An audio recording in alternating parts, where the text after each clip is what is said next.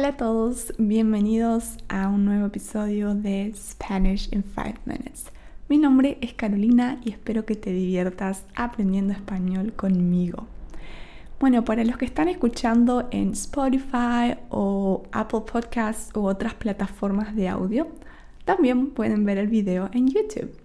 Y para los que están en YouTube, hola, mucho gusto, yo soy Caro y hoy vamos a hablar del verbo estar. El episodio pasado hablé del verbo ser, ¿sí? Y expliqué que a veces es complicado si aprendes español para poder identificar cuándo usamos ser y cuándo usamos estar. Bueno, hoy vas a ver todos los usos de estar, ¿sí? La conjugación de estar en presente es la siguiente. A ver si puedes identificar el verbo estar, ¿ok? Presente, yo estoy. Tú o vos en Argentina estás. Él, ella, usted está. Nosotros, nosotras estamos. Ustedes están. Ellos, ellas están. Y en España usan vosotros, estáis. ¿Sí? Mi español es de Argentina, así que nunca uso vosotros. Y en Latinoamérica usamos ustedes, no vosotros, ¿ok?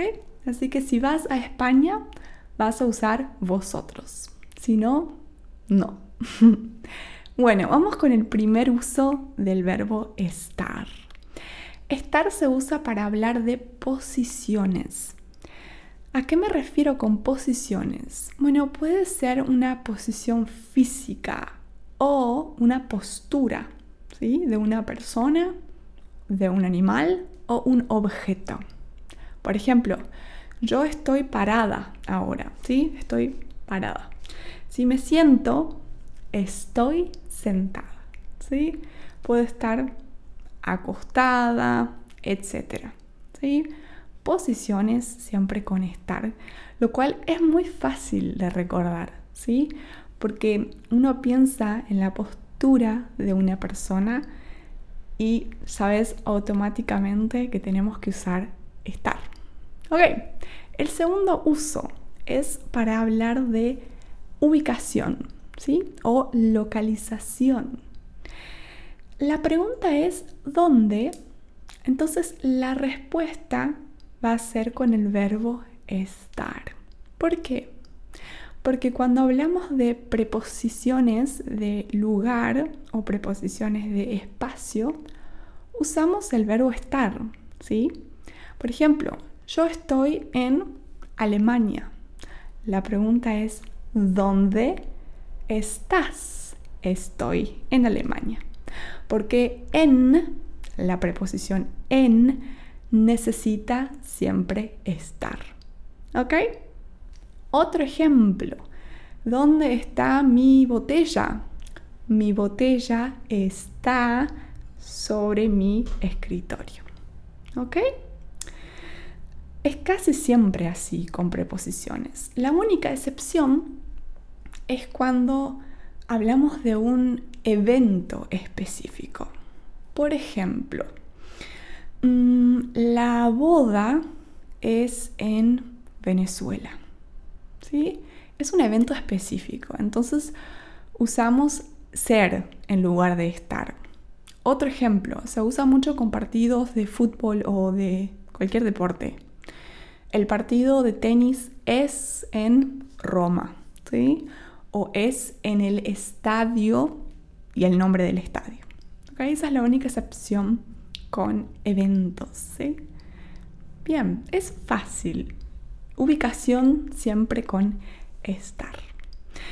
El siguiente uso es para hablar de acciones y esto lo acompañamos con gerundio. ¿Qué es gerundio?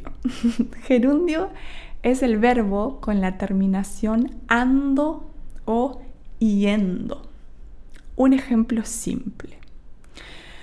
Yo estoy hablando ahora, ¿sí? Hablar es el verbo, pero una acción continua es estoy hablando. ¿Ok? Entonces, con gerundio necesitas como un auxiliar. El auxiliar es estar. ¿Sí? Estoy comiendo. Está lloviendo. Está caminando el perro, etcétera, ¿sí? Siempre con gerundio. El siguiente uso del verbo estar es para hablar de condiciones. Condiciones implica muchas cosas. Por ejemplo, condiciones mentales, ¿sí? condiciones físicas o condiciones que duran algún tiempo, incluso años. No tiene que ser algo rápido. Voy a dar unos ejemplos a ver si se me entiende con esto. Estoy enferma. Es una condición. ¿Cuál es mi condición? Enferma. Estoy saludable. ¿Cuál es mi condición?